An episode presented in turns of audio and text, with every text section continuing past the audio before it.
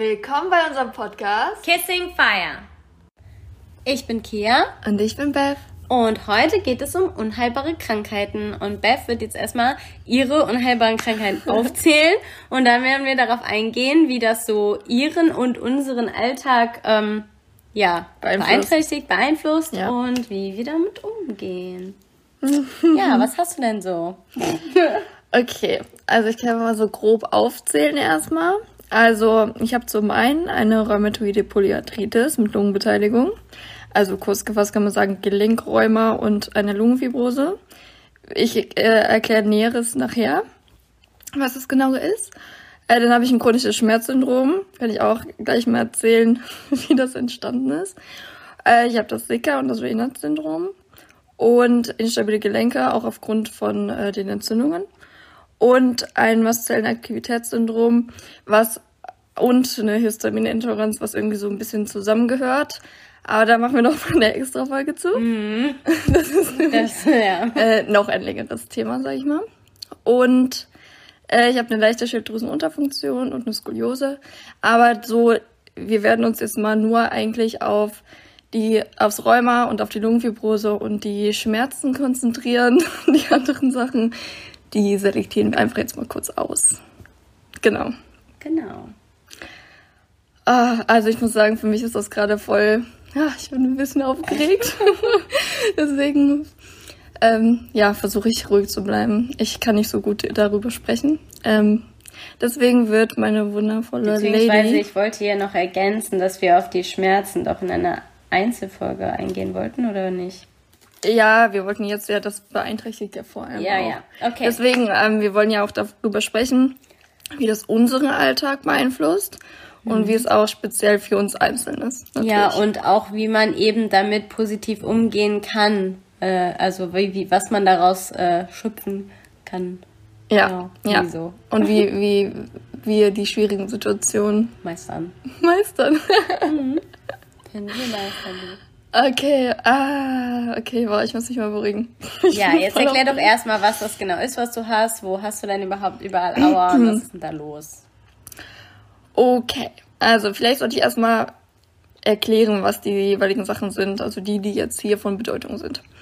Und zwar einmal die rheumatoide Polyarthritis. Wie gesagt, das hat ja wahrscheinlich jeder schon mal gehört. Rheuma haben vor allem alte Menschen, wie man das so hab kennt. Habe ich nämlich auch immer gedacht. Ich dachte, ja, ja, alte Leute haben Rheuma. Und als ich dann sie kennengelernt habe, dachte ich so, was, du bist voll jung und dir tut so viel weh. Ich wusste gar nicht, dass es sowas existiert. äh, ja, ja, das ist nämlich voll oft so, dass die Menschen gar nicht wissen, dass es halt auch Kinderräume gibt, ne? Und, ähm, genau, wie alt warst du denn, als das nämlich Genau, als es ausgebrochen ist, äh, da war ich vier Jahre alt. Also ich habe schon wirklich äh, früh ähm, bekommen. Und das mit meiner Lungenfibrose, also der Lungenbeteiligung, das ist tatsächlich sehr selten, dass es so schnell kommt. Normalerweise kommt die Lungenbeteiligung erst quasi, wenn das Rheuma so stark ausgeprägt ist, ähm, dass quasi so am Ende von dem, ja, äh, weiß ich nicht, klingt jetzt irgendwie hart, so Lebenszyklus oder so.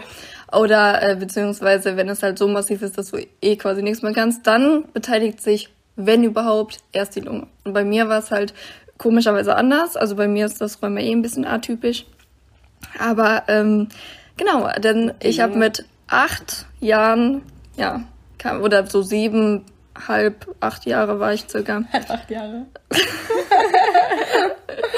ähm, ja, da brach dann das mit der Lunge aus und niemand konnte sich das auch vorher, vorher erklären, weil äh, es war halt einfach, es, es, es, äußert sich, genau, kommen wir mal kurz zu der Erklärung, was eine Lungenfibrose überhaupt ist, das wissen viele nicht.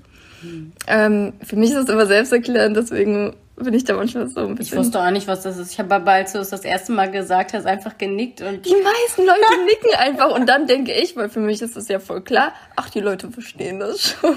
Aber nein, wir verstehen das nicht. Erzähl doch mal, was das ist. Okay, also im Prinzip kann man das so ganz so laienhaft ausgedrückt sagen. Es ist wie eine dauerhafte Lungenentzündung, die aber nicht ansteckend ist und keine typischen Lungenentzündungssymptome. Lungenentzündung ist ansteckend? Natürlich. Oh, das wusste ich nicht. Also, beziehungsweise du hast ja. Also, ja. Ja, okay, weiter. Okay, also du hast aber nicht die typischen Symptome. Also jetzt, wenn du eine massive Lungenfibrose hast, dann hast du natürlich auch Auswurf und den ganzen Kram natürlich. Aber ähm, Ja, das habe ich zum Beispiel jetzt nicht. Ähm, und auf jeden Fall, ist egal. So, auf jeden Fall ist es so, dass man grob gesagt, das ist eine Autoimmunerkrankung, genau wie das Rheuma, also weil die Lungenfibrose ist ja auch Rheuma induziert. Und ähm, ja, das ist im Prinzip so, dass das Immunsystem, das spielt ein bisschen irre und denkt so, oh nein, wir müssen die Lunge angreifen, da ist irgendwas nicht richtig. Und du denkst dir so, ey, Mann, das geht zu meinem Körper, ich brauche die Lunge. Und das Immunsystem rastet aber voll aus und sagt, schickt dann ihre ganzen Truppe dahin und die fangen dann an, dagegen zu arbeiten, gegen das Gewebe, gegen das Lungengewebe, ähm, obwohl das ja eigentlich da bleiben soll.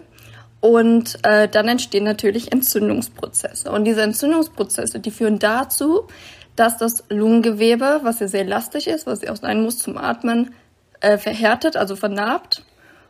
Und dadurch halt verhärtet, genau. Und wenn das Lungengewebe verhärtet, dann kann man es nicht mehr benutzen. Logisch. Weil es dann sich nicht mehr ausdehnen kann. Und genau, das ist so ein Prozess, das geht immer weiter, ist auch unheilbar. Und ähm, im Endeffekt erstickt man irgendwann dann daran, weil das Lungenvolumen immer mehr abnimmt, weil das Gewebe ja immer weiter vernarbt und verhärtet. Hm. Ja, ja, also man kann es leider nicht aufhalten, nichts machen. Außer man hat so akute Schübe, was du ja auch mal hattest mit. Ja, also man, ja genau, man kann es halt, ähm, also ich sag mal so, es ist ein Prozess, den man jetzt nicht heilen kann, aber man kann es verlangsamen. So. Und das wurde, wurde und wird bei mir ja gemacht. Und ähm, das bei mir, weil es ja Rheuma induziert ist, hängt es auch immer mit den Schüben von meinem Rheuma zusammen. Das heißt, wenn ich einen Rheumaschub habe, habe ich automatisch auch einen Schub mit der Lungenfibrose. Und ähm, achso, soll ich noch erklären, was Rheuma ist?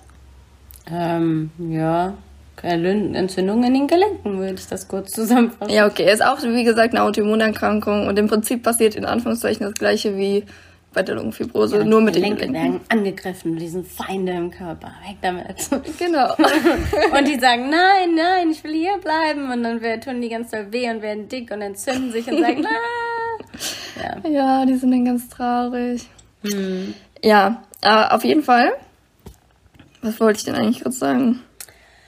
Weiß ich nicht. Also, ja, aber mit der Lungenfibrose, man kann ja, wenn es dann akut Ach so, ist, ne? Nee, ich meinte, wenn man, wenn das akut ist, dann ist es ja, was passiert dann? Dann kriegt man keine Luft oder was ist dann, wenn das ganz schlimm, wenn, also weil jetzt gerade kannst du ja normal leben. Aber wenn es man einen Ach schlimmen so, Schub hat, weil, was passiert dann? Okay, ich kann ja erstmal sagen, vielleicht grundsätzlich, was, okay, bei einem Schub, was passiert. Ja. Ähm, na gut. Entschuldigung. Also, erstmal ist es halt so, dass ähm, bei einem Schub ist es so, dass ich dann sehr oft eine extrem schlechte Sauerstoffsättigung habe. Das heißt, ich habe nicht genug Sauerstoff im Blut, im Körper und dementsprechend auch starke Atemnot. Und dann wirst du beatmet, musst du beatmet werden? Oder? Nee, das ist äh, schon übertrieben. Okay. Nein, nein, das ist mehr so, dass ich dann ähm, sehr, sehr kurzatmig bin, schnell umkippe, ähm, ja. schnell anfange zu hyperventilieren.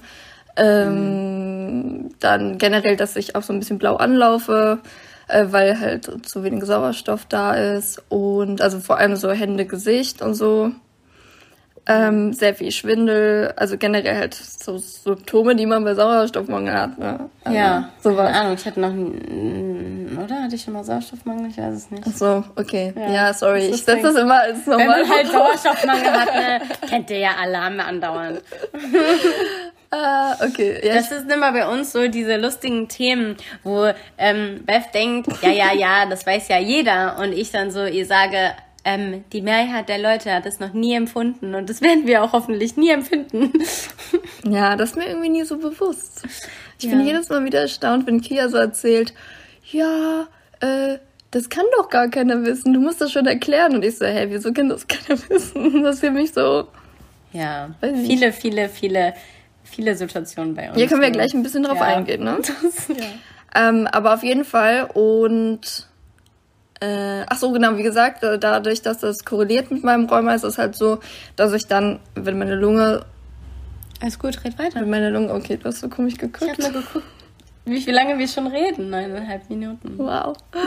ähm, wenn meine Lunge ein bisschen abschmiert, dann ist aber vorher, im Vorfeld, äh, verstärken sich halt auch schon mal Entzündungssymptomatiken in den Gelenken und die Schmerzen sind dann schlimmer und so. Also ich sag mal, bei meinem letzten massiven Schub war es so, dass ich äh, nicht mehr laufen konnte. Also ich kam nicht mehr die Treppen hoch, ich bin wirklich hoch gekrochen und das trotz, trotz starker, also extrem starker Schmerzmittel, so Opioide und so, ähm, konnte ich mich kaum bewegen und hatte halt massive Entzündungsprozesse und so weiter. Und ja, dann fing das mit der Lunge oder beziehungsweise dann hat die auch angefangen ein bisschen zu spacken und dann die Symptome, die ich eben beschrieben habe. Ne? Also sowas. Ja, genau. So und achso, wollen wir mal darauf eingehen, was mit der Medikation ist? Ja. Okay. Und dann kann ich erzählen, wie es quasi jetzt so im Alltag ja. symptomatisch ist. Ja. Okay. Also, oder soll ich noch was zu den anderen Sachen nee, sagen? Okay. So viel jetzt. zu viele verschiedene Krankheiten, bleiben wir mal dabei. Na gut, okay. Also, welche Medikationen und Therapien ich so bekommen habe. Also, ich sag mal so, ich habe ganz lange, ähm, okay, das, okay, das erzähle ich vorher noch. Ich habe ja noch das chronische Schmerzsyndrom. Und wie das entstanden ist, hängt auch mit meiner medizinischen Geschichte zusammen, sage ich mal. Und zwar ähm, war es halt so, wie gesagt, mit vier habe ich das bekommen.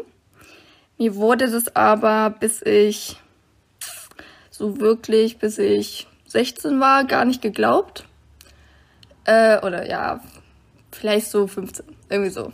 Ähm, dass ich das überhaupt habe, weil, wie gesagt, bei mir ist das atypisch. Und ich hatte zwar entzündliche Gelenke und die sind auch dick geworden und so, aber nicht so typisch, sage ich mal. Ich hatte halt immer kontinuierlich dauerhafte äh, Entzündungen in einem kleinen Maß in meinen Gelenken und das auch ziemlich verteilt. Also zum Beispiel habe ich das halt in der Hüfte, in den, besonders auf der rechten Seite tatsächlich, Hüfte, Knie, äh, Finger und Handgelenk besonders. Da habe ich so die Entzündungen und die sind halt klein und minimal. Und das Problem ist, das ist manchmal so, dass man meine Entzündungswerte im Blut nicht sehen kann. Und das ist ja selten so, aber das ist halt bei manchen Menschen so, gibt es keine Erklärung in dem Sinne für. Und natürlich nehmen die Rheumatologen erstmal die Entzündungswerte aus dem Blut, die ich nicht hatte. Und ja, die haben dann gesehen, ja, okay, Wassereinlagerung, ja, man sieht, äh, dass da Wasser in den Gelenken ist und dass eine Entzündung da ist und so, aber das ist zu wenig, um es zum Beispiel zu punktieren. Das ist die gängige Methode, sage ich mal, ein ähm, entzündetes Gelenk äh, zu therapieren, wenn man Rheuma hat. Also wenn zum Beispiel jemand da hinkommt mit einem, derjenige hat zum Beispiel nur im Knie Rheuma, meinetwegen, ja und äh, der hat einen Schub, dann sieht das bei dem normalerweise so aus, dass der halt das Knie entzünd sich entzündet, super dick wird, also doppelt so dick, wie es normal wäre. Und ähm, ja, im Prinzip auch rot wird, heiß und so und heiße Gelenke und rot und angeschwollen waren meine zwar auch, aber nicht in dem Umfang. Und dann machen die das so, das nennt man dann punktieren, dann kommt da quasi so eine Spritze rein ähm, und die ziehen die Flüssigkeit, die ähm, Entzündungsflüssigkeit raus und spritzen Cortison rein. Und dann ist es quasi erledigt, sozusagen. Und ja, das konnte man bei mir aber nie machen. Das überall ist, ist ein bisschen schlecht. Ja, und es war, wie gesagt, zu wenig, als dass man punktieren könnte, weil man kann ja. zwar Flüssigkeit rausziehen, aber das wäre halt voll wenig und das wäre halt ja. halt voll die, voll der Eingriff. Ja obwohl nicht so viel dann dabei rumkäme sozusagen. Ja, weil es halt an vielen Punkten ein bisschen hast und nicht an einem ganz viel. Genau, ja. Und äh, das ist halt auch nicht so typisch. Das heißt, die haben halt das auch lange nicht geglaubt, als ich klein war. Haben die immer gesagt, nö, das sind Wachstumsschmerzen. Die haben tatsächlich mal teilweise meine ganzen Beine und meine Hüfte eingegipst, so dass ich mich nicht mehr bewegen konnte ähm, weil äh, die Entzündungen ja da waren und das natürlich nicht schlimmer werden sollte, aber die gesagt haben, nö, nö, das ist, das sind nur Wachstumsschmerzen, richtig gestört. Naja, auf jeden Fall sowas. Ähm, und ich kann mich auch noch erinnern, da war ich halt klein, keine Ahnung, ich war das so fünf oder so. Äh, da habe ich auch immer gesagt, dass mein Bein so weh tut. Und naja, meine Mama hat halt drei Kinder und dann kann man halt nicht immer so viel Rücksicht auf jeden nehmen. Und dementsprechend war es dann halt so ein Jahr, wir sind ja gleich zu Hause, immer so Sachen halt. Und ähm, ja, da die Ärzte es auch nicht geglaubt haben, war es dann ein bisschen schwierig. Und das Ding ist, wenn man so lange starke Schmerzen hat, die nicht behandelt werden, dann kann sich ein chronisches Schmerzsyndrom entwickeln. Das bedeutet so viel, der Körper hat ein Schmerzgedächtnis und das ist quasi so, dass ähm, Das kann auch passieren tatsächlich, wenn man zum Beispiel an obwohl, nee, mein Beispiel ist schlecht, lassen wir das lieber. Lassen wir das lieber. Ich dachte schon, warum macht sie jetzt ein Beispiel und sie guckt so und ich denke so, nee, lass es lieber sein. Ich bin nie gut im Beispiel. Bleib lieber bei deiner Sache. Okay. So, auf jeden Fall, in meinem Fall war es dann so, dadurch, dass, ich, dass ich die Schmerzen ja immer hatte, die aber quasi nicht ernst genommen wurden und mir nicht geglaubt wurde, dass ich die habe, ähm, hat mein Körper sich die, ähm, ich sag mal, die Schmerzen gemerkt. So nennt man das. Also es ist so ein Schmerzgedächtnis, das im Rückenmark wird das abgespeichert und der Körper, so ein bisschen wie wenn man ähm, sich irgendwie der, der, die Muskeln sich bestimmte Bewegungen merken. Das ist jetzt nicht genau das gleiche, aber damit man sich das so ein bisschen vorstellen kann, ähm, merkt sich der Körper halt auch Schmerzen. Und das bedeutet auch, natürlich habe ich akute Schmerzen, also so Schubschmerzen und so weiter. Aber ich habe halt auch chronische Schmerzen, die quasi keine Begründung haben, in Anführungszeichen. Also die Schmerzen sind zwar tatsächlich da, also die gibt es, aber äh, die haben jetzt nicht immer einen Grund sozusagen. Manchmal habe ich ganz starke Schmerzen, obwohl ich nichts gemacht habe beispielsweise. Und auch die Entzündung jetzt... Mit nichts gemacht meint sie, weil nämlich zum Beispiel, wenn sie ja, keine Ahnung, jetzt eine Stunde spazieren geht und dann tun halt ihre Beine weh was bei uns jetzt noch nicht so wäre, aber wenn sie auch manchmal nichts macht, sondern nur im Bett liegt und trotzdem dann, dass sowas kommt, macht es halt keinen Sinn. Genau, genau, genau. So ist es nämlich manchmal. Ja. Und ja, und das äh, so, so ist das halt eben und das ist voll schade, weil tatsächlich hätte das nicht sein müssen. Hätte ich von Anfang an eine Therapie gehabt und mir ge wäre geglaubt worden, hätte ich kein chronisches Schmerzsyndrom gehabt. Und das ist nämlich auch der Unterschied. Viele Rheumapatienten, die haben halt Akutschmerzen. Und wenn das dann therapiert wird, zum Beispiel mit Cortison, dann, also äh, Cortison ist ein Entzündungshemmer, muss ich vielleicht noch dazu sagen, dann ähm, ja, ist es für die erstmal gut. Ne? Dann haben die halt vielleicht irgendwie einmal im Jahr einen Schub, der, der auch schlimm ist. Und sonst haben die halt nicht immer jeden Tag so krass Schmerzen. Genau, genau das ist nämlich der Punkt. Die können sich dann quasi komplett normal bewegen. Ich war auf meiner Jugend ähm, Rheumaklinik und da habe ich halt auch andere kennengelernt, die jungen Räumer bekommen haben. Und ich fand das so faszinierend. Also die meinten alle so, dass ich denen so mega leid täte und äh, weiß ich nicht. Und ich dachte so, hä, aber die haben das doch auch, habe ich die ganze Zeit gedacht. Und dann habe ich irgendwann gemerkt, ah, Moment, bei mir ist es voll anders als bei denen. Weil die sind halt komplett normal, die können vielleicht ein paar Sachen nicht machen oder nehmen sich halt zurück in bestimmten Bereichen, je nachdem, was sie halt so machen, so irgendwelche krassen Sportarten oder sonst was. Ähm, aber die haben nicht kontinuierlich wie ich Schmerzen. Ich habe halt wirklich, seit ich 14 bin, war ich keinen einzigen Tag mehr schmerzfrei. Ja, das fand ich auch echt krass, als ich sie immer gefragt habe, ob sie noch weiß, wie das ist, wenn gar nichts wehtut. Und sie einfach sagte, nö, ich habe keine Ahnung. und auch wenn ich immer manchmal höre, was sie so aufzählt, so was, was gerade so akut ist und was gerade weniger akut ist, aber auch schon überhaupt, wenn ich mir denke, oder stell du dir das mal vor, irgendwas tut immer weh oder mehrere Sachen im Körper, immer, die ganze Zeit, egal was du machst.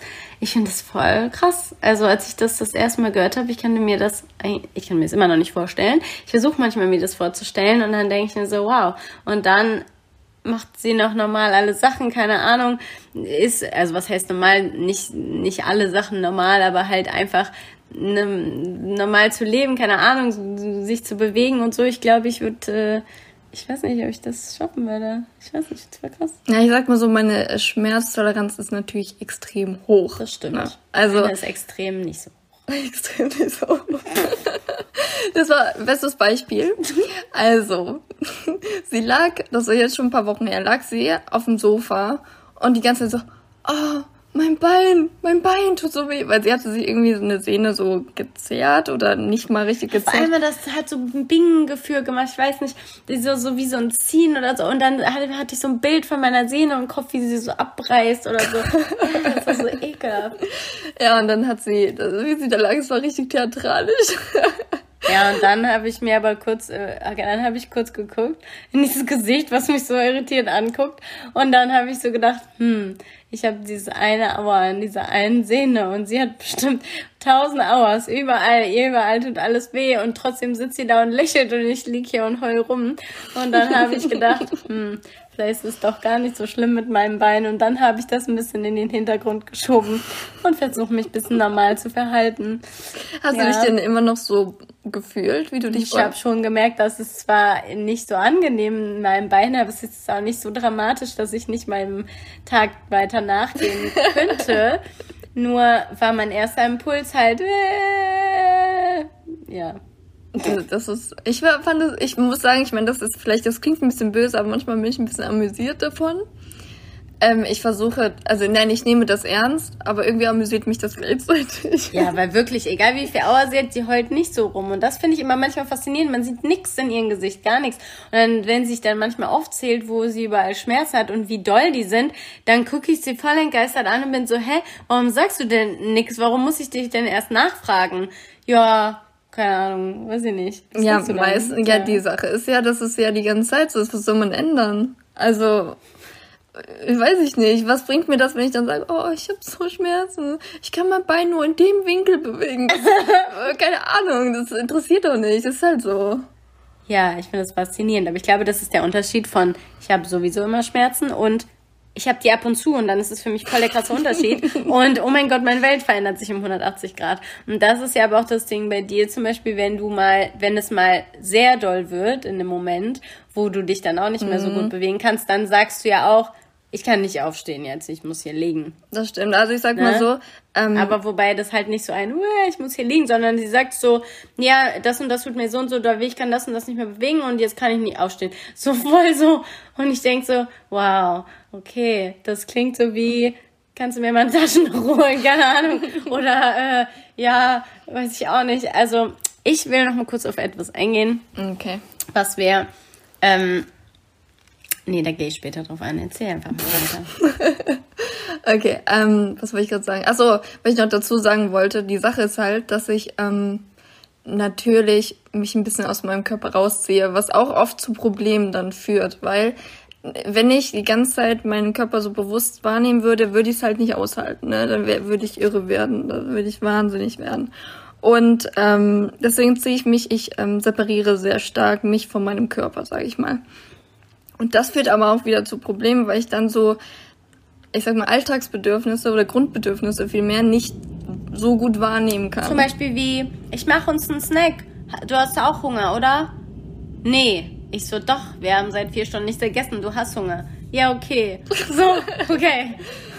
Trink mal was. Ja, habe ich doch eben. Das ist schon zwei Stunden her. Oh. Ja, also zum Beispiel, ich habe sehr, ein sehr schlechtes Durstgefühl. Ich nehme das ganz oft gar nicht wahr. Oder ich Hunger auch nicht. Hunger nehme ich auch sehr sch- schlecht nur wahr.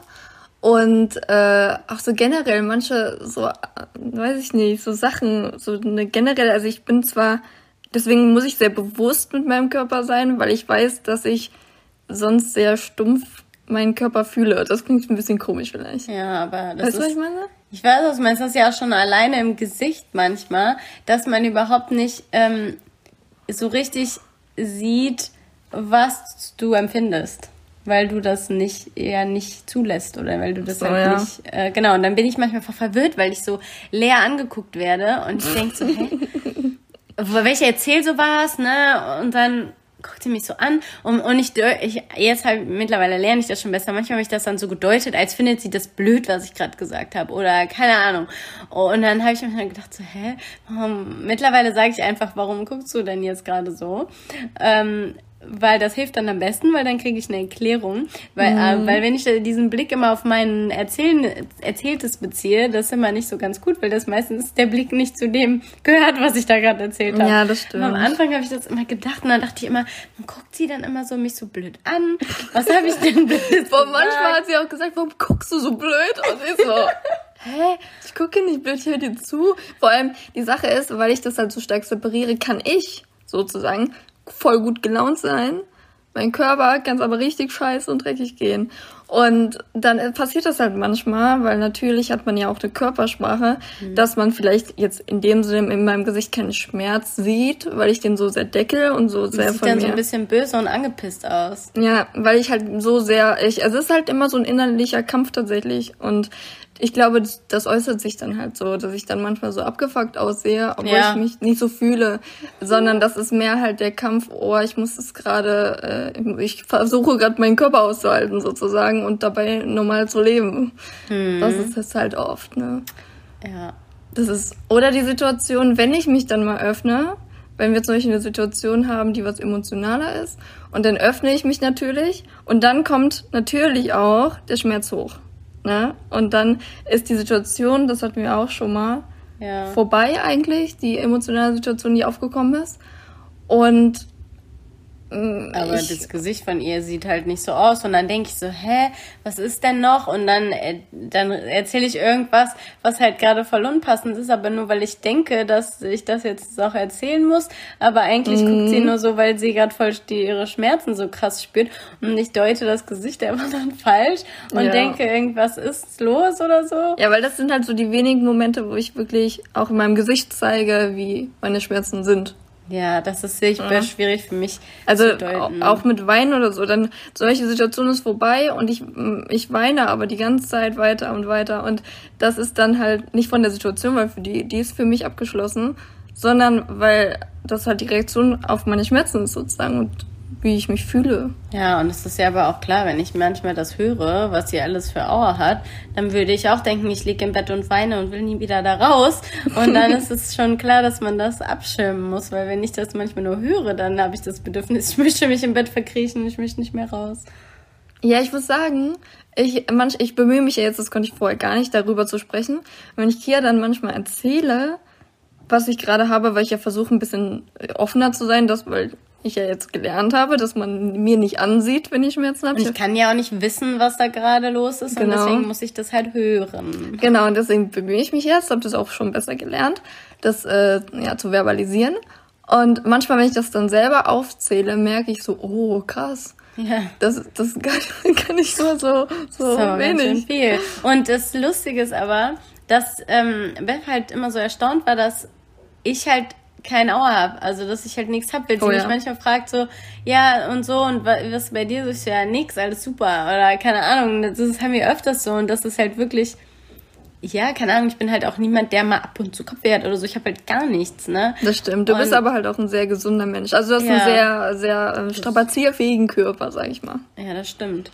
Aber da, das ist halt so voll die entgegengesetzte Welt. Das ist halt wirklich, wirklich interessant. Und wir haben auch festgestellt, dass eben das, was bei ihr der Körper ist, ist bei mir meine, ja, mental bin ich, ja. bin ich nicht so, ja, dann bin ich schnell, ist mir schnell genug. Ja. Sag ich mal so, da denkst du, okay, ich kann nicht mehr erreicht.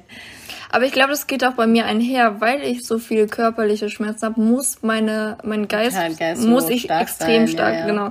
Weil wie gesagt, sonst habe ich ja schon gesagt, würde ich ja irre werden. Ja, ein lustiges äh, Beispiel zum Beispiel, nämlich, ähm, Beth ist so, oh, ich muss mich hinlegen, ich, ich, ich, ich kann nicht mehr. Und dann frage ich so, echt, du bist schon müde? Nee, ich bin nun müde. Aber ich lieg, muss liegen, mein Körper kann nicht mehr sich bewegen. Und bei mir ist es dann immer in diesen Momenten so, dass mein Körper, ich kann, spring dann auch manchmal noch rum und denk so, boah, mein Körper hat richtig Bock, gerade voll die größte Party, ich könnte ihn noch rumhüpfen und Bäume rausreißen. Und mein Geist ist so, oh, bitte, ich mach die Augen zu, ich kann nicht mehr, ich will nichts mehr denken, ich kann nicht mehr da sein, ich, ich, ich schalte ab ab, ist für mich der Tag vorbei. Und es ist halt so witzig, weil halt bei uns genau das Gegenteil ist. Also, ist ja, also ich so muss witzig. sagen, manchmal, wenn sie dann sagt so, boah, ich kann nicht mehr. Und dann rennt sie da noch so rum und ich denke mir so, Okay. Und das hat voll lang gedauert, bis wir das aber auch verstanden haben gegenseitig, wie das ja. bei uns funktioniert. Ja. zum Beispiel ich in dem Moment, ich könnte mich zwar nicht mehr bewegen, aber ich könnte nur locker ein paar Aufsätze schreiben, so, ne? Ja, ich könnte sie noch fünf Stunden und eher Aufschreiben schreiben, bestimmt nicht mit deinen, äh, Ja, in meinem Kopf. Ja, genau. Das, oder das sich noch zehn Stunden unterhalten oder fünf Hörspiele anhören. Und bei mir ist es so, Nee, mein Kopf, der macht nichts mehr, der hat keinen Bock mehr. Aber das ist ja auch voll auf mein Problem. Ja. Ne, weil das Ding ist, dann lege ich halt, kann mich nicht bewegen, weil meine Schmerzen zu stark sind und mein, mein Körper zu erschöpft. Also dann habe ich halt auch so Erschöpfungserscheinungen wie, dass ich halt ähm, meinen Körper nicht mehr richtig bewegen kann und Schwindel habe und so Sachen halt und dann vor Erschöpfung heulen muss und so Sachen, ne? Hm. Und mein Geist, also mein Kopf ist aber voll wach und man, das ist dann das Problem. Ich schreibe in Anführungszeichen in meinem Kopf dann die ganze Zeit Aufsätze. Also ich gehe teilweise Thematiken durch, das kann man sich nicht vorstellen. Das ja, ist ja auch natürlich, ne, wenn man sich das vorstellt, du liegst da halt, du kannst nicht aufstehen, aber du bist eigentlich voll wach, ne? Also dann mm. habe ich das lieber andersrum. dass wenn mein Kopf abschaltet, dann weiß ich ja nichts mehr. Wenn ich schlafe, dann ist es dunkel in meinem Kopf. Und ob mein Körper dann noch wach ist, juckt mich dann nicht mehr. Ja, das stimmt. Also das ist schon unpraktisch durchaus. Ja. Ja, man muss sagen, ich schlafe halt auch wirklich instant ein. Da kann man sich auch yep. nicht mehr mit mir unterhalten. Das ist wirklich so. Weißt du, sie fängt noch ein Gespräch an. Ich fange dann an zu reden. Er will noch meinen Satz zu Ende führen. Sie so, nee, nee, jetzt genug, jetzt muss ich schlafen. Und ich so, hä? Ich habe ich hab nur geantwortet. Ja, aber ich kann das dann manchmal nicht mehr aufnehmen. Mein Gehirn ist dann zu Ende. Dann denkt es so, okay, ich kann jetzt nicht mehr das aufnehmen. Wirklich, ist keine Chance mehr, keine Kapazität mehr übrig für den Tag. Ich kann nichts mehr hören. Also aufnehmen. Also können meine Ohren das noch hören, mein Gehirn kann es nicht mehr verstehen. Deswegen sage ich dann so, okay, nee, kann ich jetzt nicht mehr. Gute Nacht, dann mache ich meine Augen zu und dann bin ich instant eingeschlafen. Das ist schon spannend manchmal. Also ich freue mich auch sehr darüber. Ich lerne immer mehr zu schätzen, wie toll es ist, dass ich sofort einschlafen kann, weil ich von so vielen Leuten so viele Struggles höre, dass ja. ich wirklich, wirklich froh bin. Und ich habe auch zu schätzen gelernt durch diese Beziehung, keine Schmerzen zu haben. Und dass es ja. mir einfach nichts wehtut und dass ich einfach mich bewegen kann und machen kann, was ich will und dass mein Körper das einfach schaffen kann. Ja, also einfach die Tatsache, dass du nicht darüber nachdenken musst, hocke ich mich jetzt wirklich hin? Macht das Sinn? Komme ich dann wieder hoch oder werden meine Schmerzen nur noch stärker und ich mache es lieber nicht? Ich finde das voll krass, weil ich habe immer gedacht, das ist nur bei alten Menschen so. Ich weiß, am Anfang hat sie das immer gesagt. Und die auch immer, weißt, äh, weißt du, sie ist jetzt, wird bald, sie ist noch 23, ja. Und wie dann Leute sagen, ja, du bist ja, ach, du bist ja noch jung und ich mir denke, äh, die sieht nur so aus. die sieht nur so aus. Ja, das ist tatsächlich oft mein Problem, weil man sieht es mir äußerlich gar nicht an, sagt man mir zumindest immer. Ja. Und ähm, das Ding ist halt auch, wo ich manchmal so 40, 45-jährige Leute, die dann denken, dass äh, sie schlechter dran wären als Beth, obwohl das gar nicht stimmt und das dann so hinstellen wie, ja, du bist ja noch jung, ich bin ja schon so und so und die haben aber eigentlich noch gar nicht so viel, weil nur weil man 45 ist, heißt das ja nicht, dass man jetzt schon 100 Beschwerden hat und ähm, wenn man dann irgendwie versucht, denen das zu erzählen, das ist irgendwie voll schwierig, weil die sich ja das auch nicht vorstellen können, genauso wenig wie ich mir das vorstellen konnte, dass man mit 23 schon so viele Probleme hat. Ähm, ja. Das ist mich halt voll krass. Und wenn dann ältere Leute das irgendwie checken, dann sind die auch erstmal, also ich glaube, noch ein bisschen schockierter als ich, weil die sich denken, eigentlich müssen die mehr Auer haben.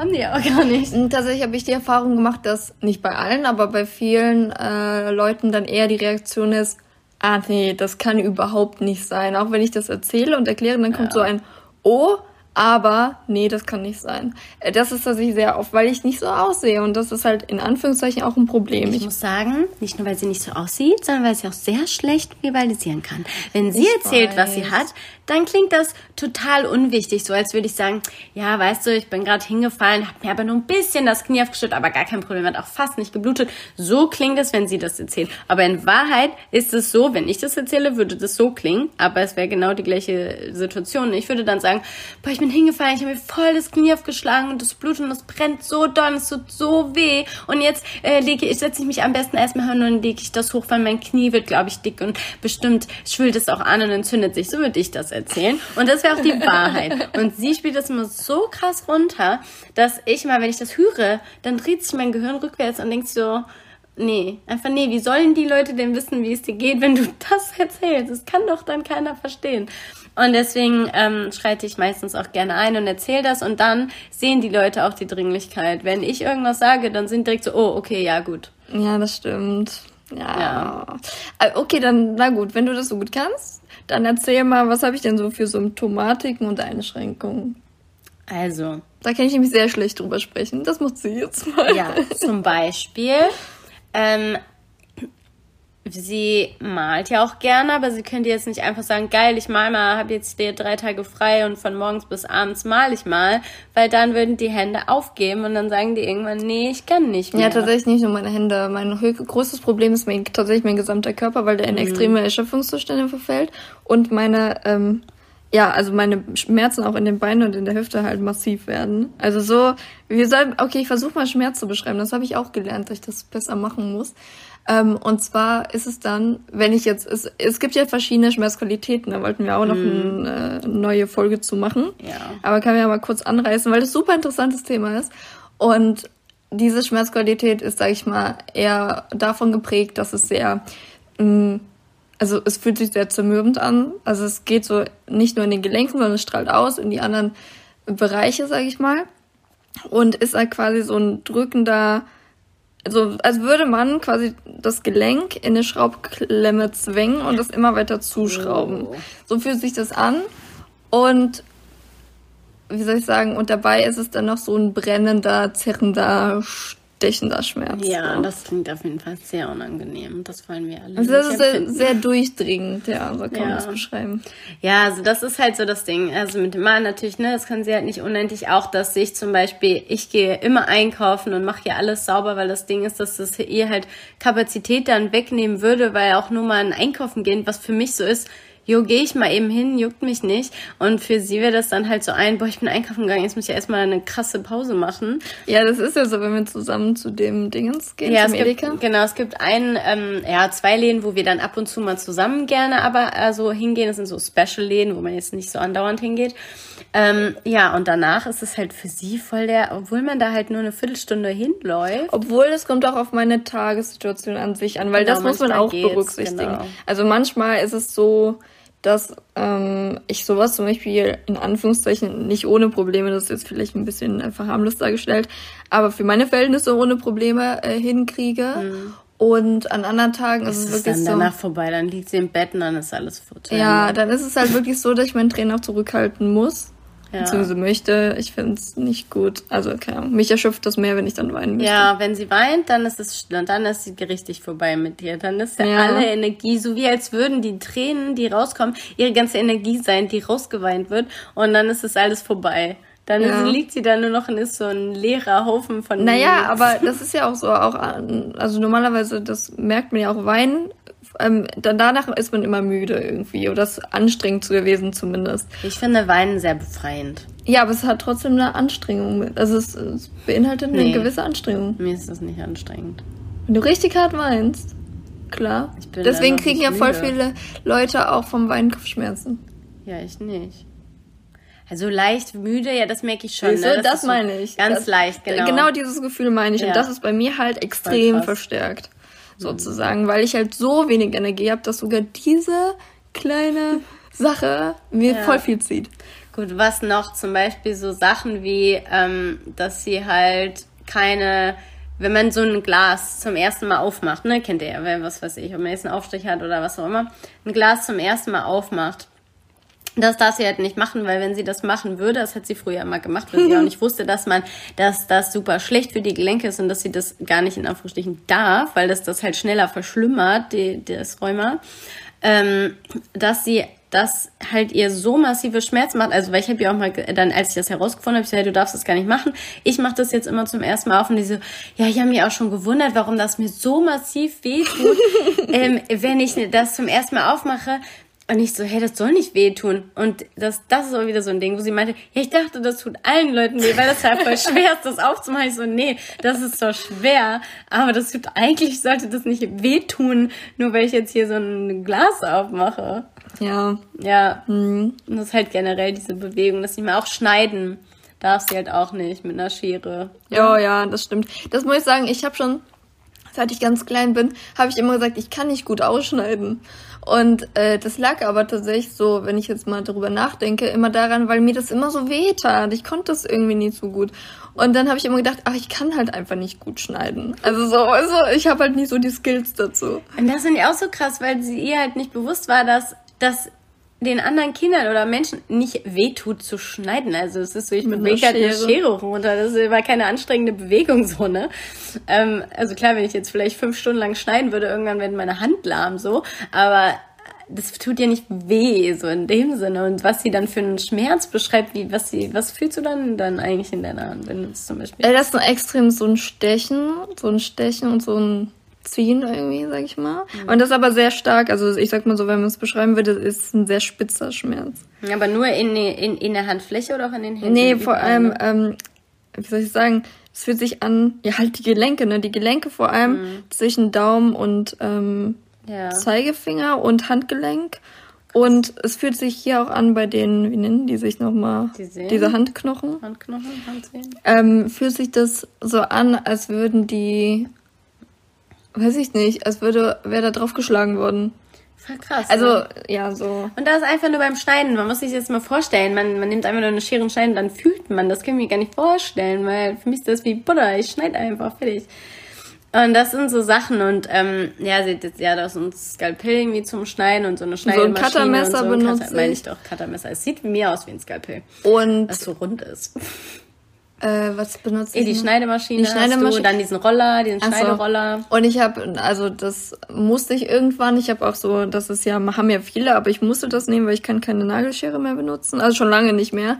Ich habe schon Ist ewige ja logisch, Jahre. ne, wenn man nicht schneiden kann. Genau. Hab ich, äh, Nagelknüpfer. Aber so mega cool. Und der ist halt voll groß, ne? Der ist halt extra für Rheumapatienten tatsächlich. Also der ist auch leichter zu drücken als die normalen, weil ich habe einen normalen zum Beispiel und ähm, habe dann einmal bei ihm gedacht, so, "Huh, da, da muss man ja eigentlich gar nicht so richtig drücken. Ja, ja, das der ist passiert gut. von alleine so, ne? Ähm, weil natürlich, wenn so eine krasse Drückbewegung wäre jetzt, dann würden natürlich auch die Gelenke da ein bisschen leiden. Also was mir aber auch aufgefallen ist, ich habe früher ähm, automatisch natürlich immer meine Handlung so angepasst, dass ich äh, das so ein bisschen schmerzschonender gemacht habe. Also dass ich dann nicht so Schmerzen hatte. Genau. Und für mich war das halt normal. Sozusagen. Ich habe gar nicht drüber nachgedacht, ach, das mache ich wegen den Schmerzen und deswegen wird das als Einschränkung gesehen. Weil ich dachte so, yo, mache ich halt so. Und das war auch interessant, als ich dann den massiven Schub hatte vor ein paar Jahren. Da war es nämlich dann so, sollte ich aufschreiben, ja, welche Einschränkungen und Hilfsmittel ich denn benutze. So, Einschränkungen habe und Hilfsmittel benutze. So.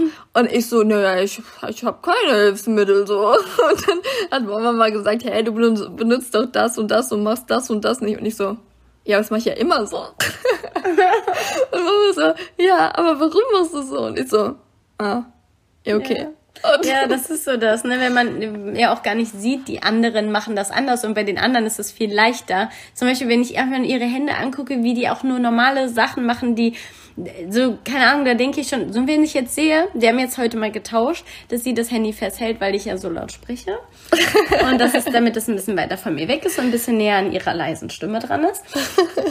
Und wie ich dann sehe, wie das in ihrer Hand liegt, sieht es anstrengend aus aber sie übertreibt das auch immer. nicht, weiß ich nicht, wirklich alles sieht, wenn man ihren Händen zuguckt, wie sie Sachen machen, sieht das alles anstrengend aus. Das ist voll.